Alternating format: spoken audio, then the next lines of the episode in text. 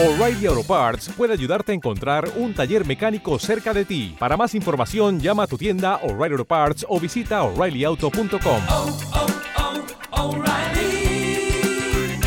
oh, Parts. Las ballenas salen de Siva, vamos a verlo con datos, como venimos comparando desde hace meses, pues vamos a ver realmente esa salida, cuánto supone. Vamos a hablar de la situación del conflicto en este momento y qué es lo que están descontando los mercados. Vamos a hablar de los cinco peores rendimientos de cripto de esta última semana. Vamos a hablar de Ripple, de Algorand y veremos un gráfico de Bitcoin. Así que no te lo pierdas, vamos.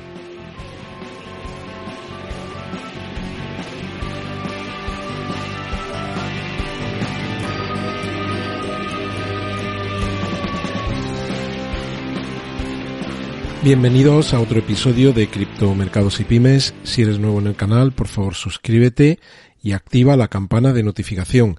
Hay un sorteo en marcha de 400 token Rose, las instrucciones para participar en el comentario fijado de este episodio.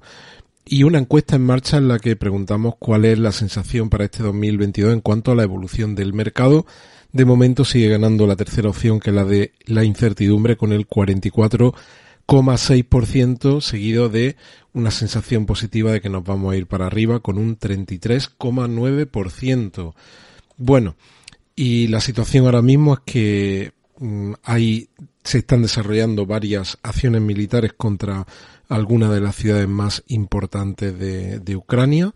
Como veis aquí el titular dice que tropas rusas consiguen llegar a 7 kilómetros del centro de Kiev, está fuertes combates en las afueras y luego también fijaos esto que ya lo venía yo comentando desde hace unos días, como dice que los mercados apuestan por una guerra relámpago y limitan las pérdidas. Las bolsas apuntaron el viernes amplia ganancia y el precio de la energía se desploma después de constatar que las sanciones no afectan al gas de Rusia, lo cual demuestra una hipocresía sin límite. Bueno, pues eh, vamos a, a, ver qué es lo que pasa en el, en el arranque de semana si esta guerra es realmente una guerra relámpago y se termina, si es una guerra que se enquista, pues es probable que veamos de nuevo pérdidas en los mercados y si es una guerra que termina de forma rápida y hay una relativa tranquilidad en el mercado que pueda durar meses, que las tensiones no vayan allá, no vayan más allá, que no haya la pretensión de invadir otro país de lo de su entorno, pues es probable que veamos una relativa tranquilidad en los mercados que vaya acompañado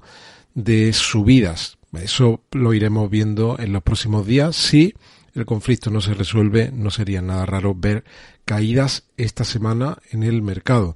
Aquí aparece un titular de Belt o Welt, el diario alemán, que dice que dos docenas de países prometen ayuda militar.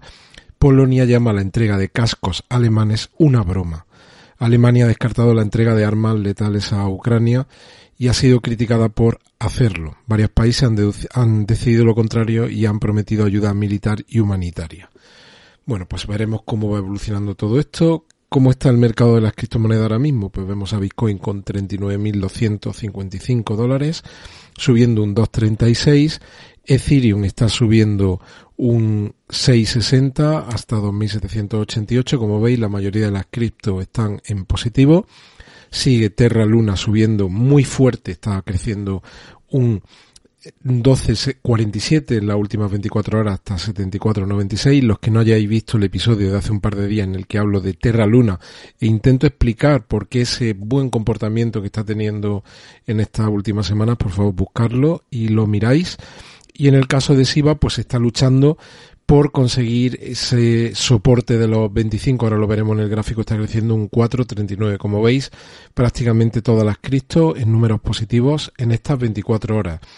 En el gráfico, Bitcoin ya dibuja tres velas verdes positivas, aunque ahora mismo está perdiendo algo de fuerza, está por encima, está por encima de los 40.100 dólares y vamos a ver si en las próximas horas se mantiene este color verde o al final Bitcoin termina retrocediendo. Como veis el RSI estocástico ha abandonado ya la zona de sobreventa y de momento también el RSI de 14 periodos pues ha, ha, ha modificado aquí su evolución y está ahora mismo dibujando una pequeña curva ascendente. Y en el caso de SIVA, como acabamos de decir, pues eh, tenemos aquí luchando el precio por consolidarse dentro de la banda de los 25 y los 27.50 o 28. Os recuerdo que existe la opción miembros del canal, que tenéis un enlace en el comentario fijado en el que podéis ver cuál es el contenido exclusivo de cada uno de los tres niveles. En el primer uno ya, en el primer nivel ya hay ocho vídeos exclusivos. Además, pues tenéis lo que suele permitir Google, Google, bueno, Google, eh, YouTube por defecto, que son emojis personalizados, eh, iconos.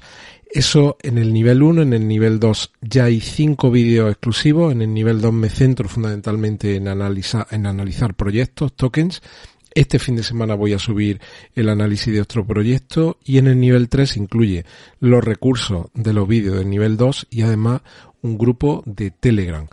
Bueno, y ahora vamos a ver, fijaos los que seguía habitualmente los episodios, fijaos qué enorme salida hemos tenido de los grandes tenedores de SIVA.